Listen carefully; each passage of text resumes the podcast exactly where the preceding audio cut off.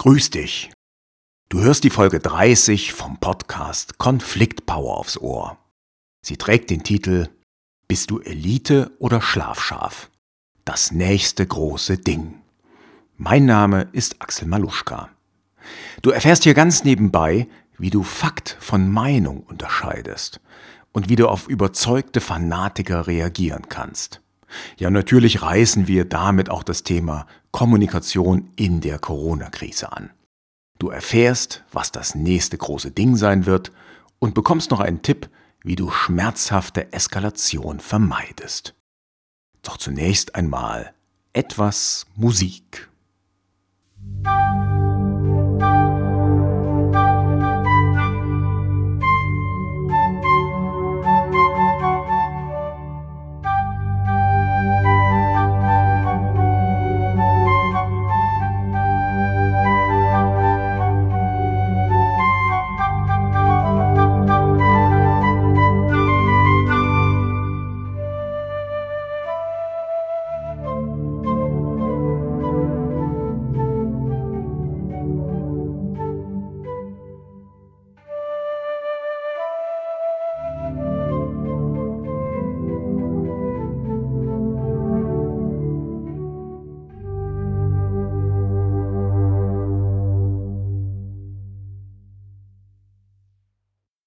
Das Jahr 2020 neigt sich dem Ende entgegen. Wir haben jetzt im Moment den November und wenn ich zurückblicke, dann muss ich sagen, das war ein echt verrücktes Jahr, also ein nicht normales Jahr.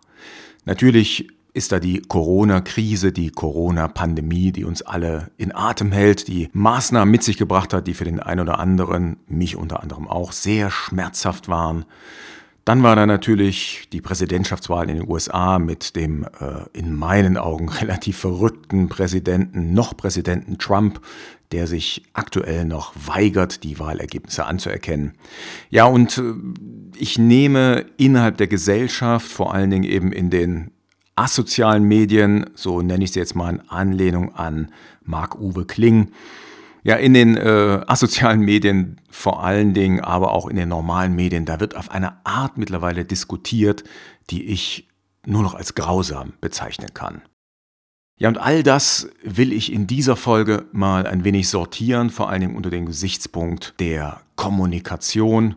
Und ich möchte versuchen, das einzuordnen und nein, ich möchte es nicht versuchen, ich werde es mal. Ich mache dir also ein Angebot, all diese Dinge, all diese Erlebnisse, all das Verrückte einzusortieren und ein bisschen besser zu verstehen. Und wir kommen dann natürlich auch darauf, was das Ganze mit Kommunikation zu tun hat. Wenn ich mir unsere Kommunikation und auch die Lage in der Welt anschaue, dann zeichnet unsere Gegenwart zwei Besonderheiten aus, meiner Meinung nach. Erstens Unsere Welt hat sich noch nie so schnell, so radikal geändert. Darauf kommst du vor allen Dingen oder bin ich vor allen Dingen gestoßen nach der Lektüre von Harari, also vor allen Dingen seinem zweiten Buch und jetzt auch das, dem dritten Buch, das hieß 21 Lektionen für das 21. Jahrhundert. Beide Bücher, also das zweite fand ich nicht so doll, aber das dritte fand ich wieder richtig, richtig gut nach dem allerersten von ihm, dem Weltbestseller Eine kurze Geschichte der Menschheit. Und im zweiten und im dritten Buch hat er ausgeführt, dass wir uns derzeit in einer Epoche befinden, die äh, ja sich so radikal verändert wie möglicherweise noch niemals zuvor in der Menschheitsgeschichte.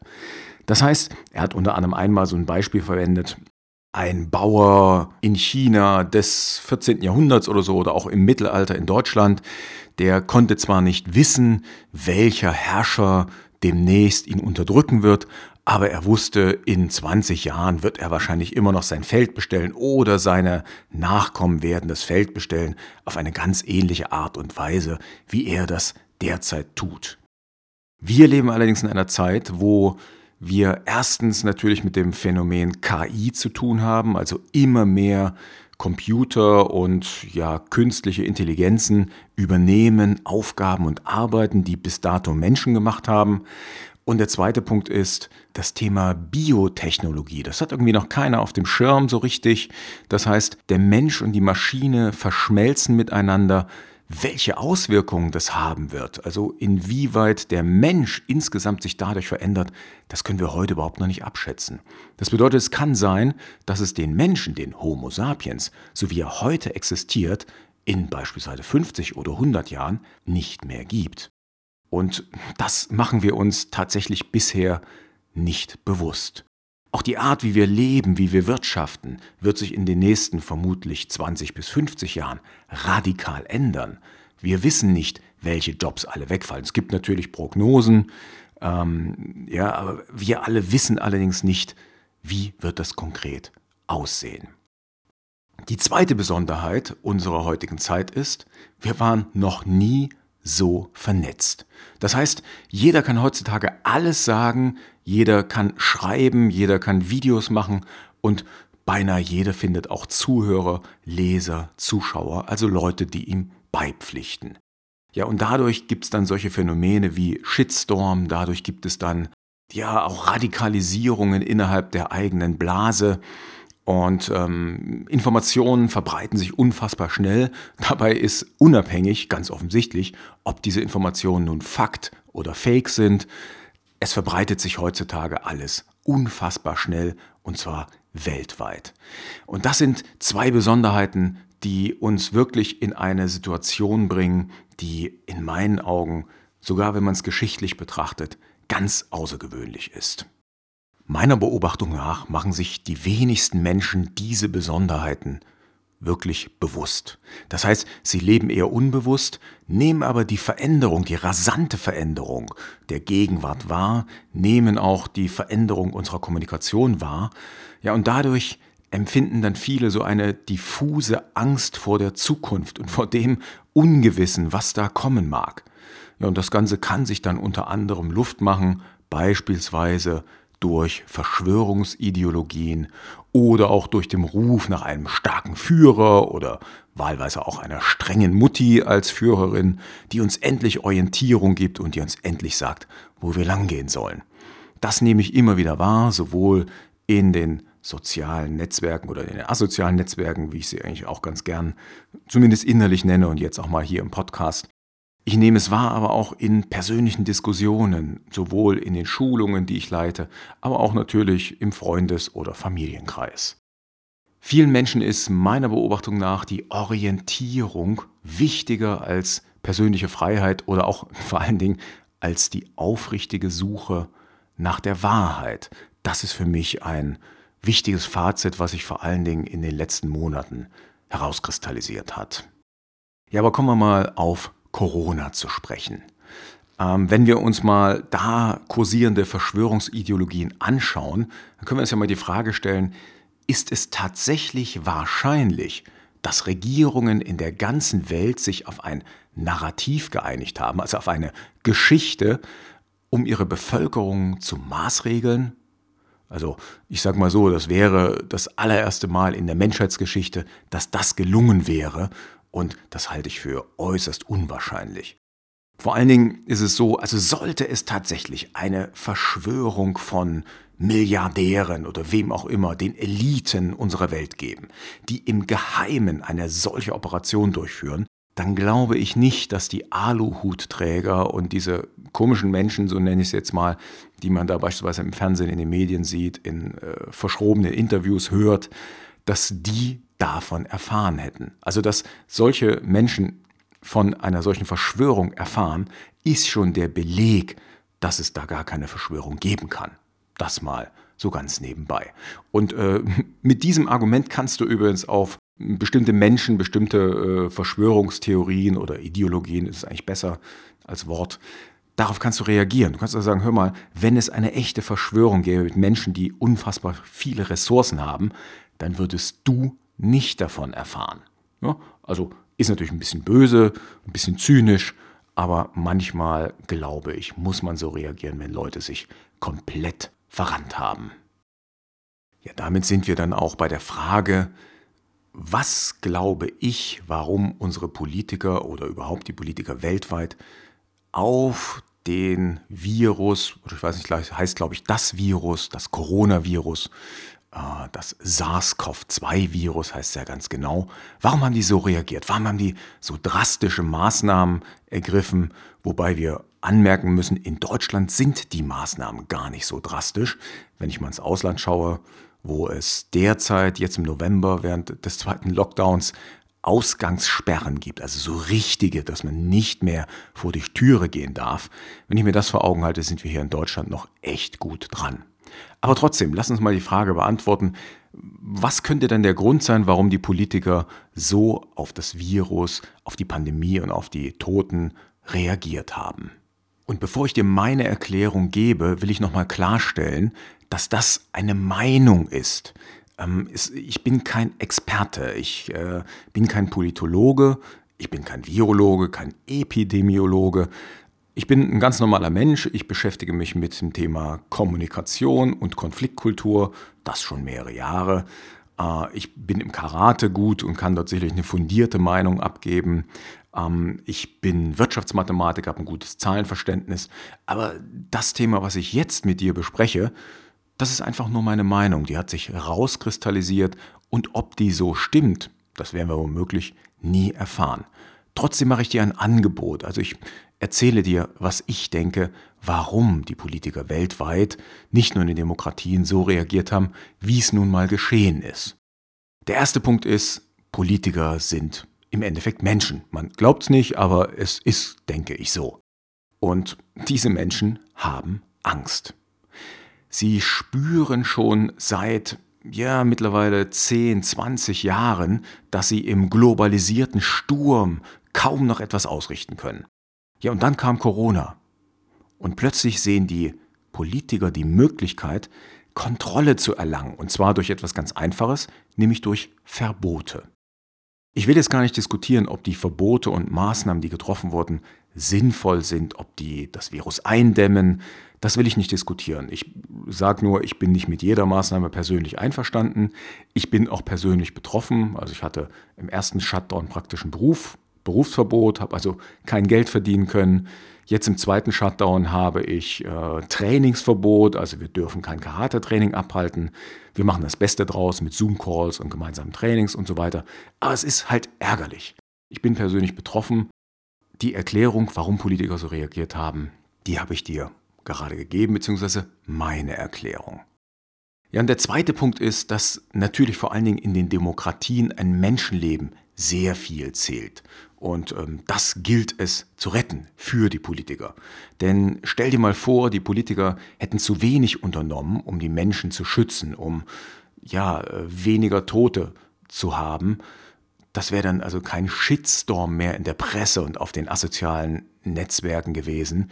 Das wäre ein, ein politischer Klimawandel, der da eingetreten wäre. Davon bin ich überzeugt. Prinzipiell, und das habe ich gerade schon angeschnitten, da stoßen wir allerdings meiner Meinung nach bei den getroffenen Corona-Maßnahmen an die Grenzen des politisch Vernünftigen oder sind teilweise auch darüber hinaus. Ganz hart formuliert, es ist nicht sinnvoll, jedes Menschenleben bewahren zu wollen. Und das klingt jetzt erstmal hart. Es ist aber so, dass wir das schon jeden Tag machen. Also das heißt, es wäre völlig unrealistisch, jedes Menschenleben bewahren zu wollen. Ein Todkranker, der im Krankenhaus liegt, bei dem entscheiden normalerweise die Ärzte, ob das Dahinsiechen noch künstlich aufrechterhalten wird oder ja, ob wir dieses Leben, ich sag mal, äh, beenden, indem wir nicht mehr alle möglichen Maßnahmen ergreifen. Denn ja, das Verlängern des Lebens wäre beispielsweise unfassbar teuer oder ergibt eben keinen Sinn mehr, weil der Kranke beispielsweise kaum noch etwas spürt oder weil es nur noch um ein paar Tage oder Wochen geht, die man für sehr viel Geld mit sehr viel Aufwand, Technik etc. verlängern könnte. Hierzu interessant fand ich eine ja, eine Aussage war es nicht, aber eine Zustimmung von Matthias Mogge. Das ist der Generalsekretär der Welthungerhilfe der hat in einem Podcast-Interview mit dem Journalisten Gabor Steingart etwas Interessantes, ja, er hat es nicht gesagt, sondern er hat der Aussage von Gabor Steingart zugestimmt. Gabor Steingart meinte nämlich, kann es sein, dass die Maßnahmen zur Bekämpfung der Covid-19-Pandemie weltweit mehr Hungertote verursachen könnten als Corona-Tote. Das äh, ist in dem Interview ab Minute 9,43 und das wurde ausgestrahlt am, nenne ich ausgestrahlt, also es war der, die Podcast-Folge vom 12.10.2020 in Steingarts Morning Briefing. Ich verlinke dir das zu Spotify, zu der Episode in den Show Notes. Dort kannst du das nachhören. Und wie gesagt, Matthias Mocke sagte, ja, er denkt, das ist so. Wir haben also durch die getroffenen Maßnahmen weltweit haben wir wahrscheinlich mehr Tote durch Hunger, als wir letztendlich Tote direkt durch das Virus haben. Und woran liegt das? In den ärmsten Ländern äh, wurden auch Maßnahmen ergriffen und diese sorgten dafür, dass die Ärmsten der Armen einfach keinen Zugang mehr zum Markt haben. Die können beispielsweise Blumenhändler in, nicht Blumenerzeuger in Kenia, äh, finden keine Abnehmer mehr für ihre Blumen, weil der Markt komplett von Europa abgeschnitten wurde. Ja, und in Kenia sieht das dann teilweise eben bei den ärmsten Menschen gleich dramatisch aus. Wenn ich Schulungen mit Menschen halte derzeit, dann diskutiere ich natürlich auch ganz gerne mal mit den Teilnehmern über das Thema Corona und die Maßnahmen. Und interessant ist, dass im Grunde genommen jeder Mensch eine Meinung dazu hat. Ich habe sie ja auch. Die Frage ist nur, wie vehement vertrittst du deine Meinung? Auf den Social-Media-Kanälen nehme ich das ähnlich wahr. Also da, da werden ja zum Teil wüsteste Beschimpfungen ausgestoßen, wenn jemand für die Maßnahmen oder gegen die Maßnahmen ist, beziehungsweise einfach die Maßnahmen kritisiert. Geht es ja nicht darum, dass das Virus geleugnet wird oder die Gefährlichkeit, sondern es geht darum, dass die Maßnahmen kritisiert werden oder gesagt wird, wieso dürfen Menschen in Gottesdienste gehen, aber nicht ins Theater als Beispiel. Und wenn ich mit Menschen über die getroffenen Maßnahmen beispielsweise diskutiere, dann frage ich immer, okay, was wäre denn eine bessere Alternative gewesen?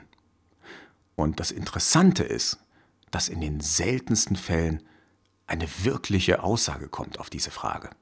Ja, ich stelle fest, dass nicht nur bei Corona, sondern generell viele Menschen Überzeugungen und Meinungen vertreten, hm, ja, für die sie eigentlich keine Fakten oder nur wenig Fakten, wenig Wissen anführen können. Und für mich ist da Corona und die beschlossenen Maßnahmen, ähm, das, das ist wie so eine Art Schmelztiegel, also ein gebündeltes Beispiel für viele, viele andere Themen der jüngsten Vergangenheit, wie zum Beispiel die Flüchtlingskrise oder auch die Finanzkrise vor zehn Jahren oder andere politische Krisen, die sich in einigen Ländern mit so möchtegern Diktatoren zeigen. Zu jedem Thema haben die Menschen eine Meinung, die sie zum Teil wirklich sehr vehement vertreten, also fast schon nach dem Motto, bist du für mich oder gegen mich? Und das erschreckt mich immer wieder, zumal, wie gesagt, in vielen Fällen, wenn ich ein bisschen nachhake, also zumindest wenn ich in der Position bin, das zu können, äh, dann merke ich, dass die Menschen sich mit den dahinterliegenden Fakten oder auch mit der Materie nicht sonderlich intensiv beschäftigt haben. Ja, und dazu habe ich ein ein interessantes ja, Gedankenexperiment mh, hm, gehört oder das hatte äh, ein Kollege vorgeschlagen und zwar ist das der Peter Brandl, dessen Podcast höre ich, werde ich auch in Shownotes verlinken zu dem Podcast. Und er hat einmal gesagt zum Thema Kommunikation und auch die Maßnahmen, Corona und so weiter. Pass auf, wir legen beide eine Summe auf den Tisch die uns nicht umbringen würde, wenn wir sie verlieren, aber die schon wehtut. Ne? Da vorgeschlagen, lass uns mal 5000 Euro nehmen. Und dann ist die Frage, würdest du heute wetten, dass deine Meinung zum Thema Corona oder zum Thema Corona-Maßnahmen in ein, zwei oder auch in fünf Jahren noch richtig ist? Würdest du die 5000 Euro wirklich wetten? Und im Moment würden vielleicht sogar Experten diese Wette nicht eingehen, denn ich habe manchmal das Gefühl, selbst die Experten streiten sich über bestimmte Themen und über mögliche Maßnahmen, über den Sinn bestimmter Maßnahmen. Von daher, diesen Vorschlag der Wette finde ich sehr interessant und wenn du selber bei einem Thema eine Meinung vehement vertrittst, frag dich einfach mal, würdest du auf deine Meinung heute 5000 Euro wetten, dass, sagen wir mal, in fünf Jahren, wenn klar ist, was sozusagen richtig war und was falsch, würdest du wetten, dass deine Meinung in fünf Jahren immer noch als richtig gilt. Jetzt fragst du dich vielleicht langsam, hm, was soll eigentlich diese Folge heute? Hier im Podcast geht es doch normalerweise um Kommunikation und Konfliktkultur. Ja, ich verrate dir, warum ich mich für das Thema und vor allen Dingen auch für den, ja, sicherlich provokanten Titel entschieden habe. Ich habe vor kurzem, mal zwei, drei Tage ist das her, den Vortrag von Erik Händeler gesehen. Das ist ein Wirtschaftsjournalist und er hat auf der Convention der GSA, also German Speakers Association, das ist der Berufsverband der deutschen Vortragsredner, dort hat er einen Vortrag gehalten. Und dieser Vortrag, der hat mich inspiriert zu der heutigen Folge. Ich habe Erik Händeler schon mal erlebt, vor acht Jahren bei einem Vortrag, damals live auf der Bühne. Und damals hat er über die Kondratjew-Zyklen gesprochen. Nikolai Kondratjew, das war ein sowjetischer Wirtschaftswissenschaftler, der allerdings gar nicht so auf kommunistischer Linie war und deshalb sogar für seine Theorie, die er aufgestellt hat, 1938 hingerichtet wurde denn die entsprach nicht der marxistisch-leninistischen Ideologie, nach der sich der Kapitalismus ja irgendwann von selbst erledigt. Kondratjew hat langfristige Zyklen in der Weltwirtschaft entdeckt und die wurden dann später nach ihm benannt, nämlich die Kondratjew-Zyklen. Der erste Zyklus begann mit der Entwicklung der wirtschaftlich nutzbaren Dampfmaschine. James Watt hat ja die Dampfmaschine nicht erfunden, sondern äh, sie nur wirtschaftlich gemacht, ähnlich wie das bei Gutenberg mit dem Buchdruck war.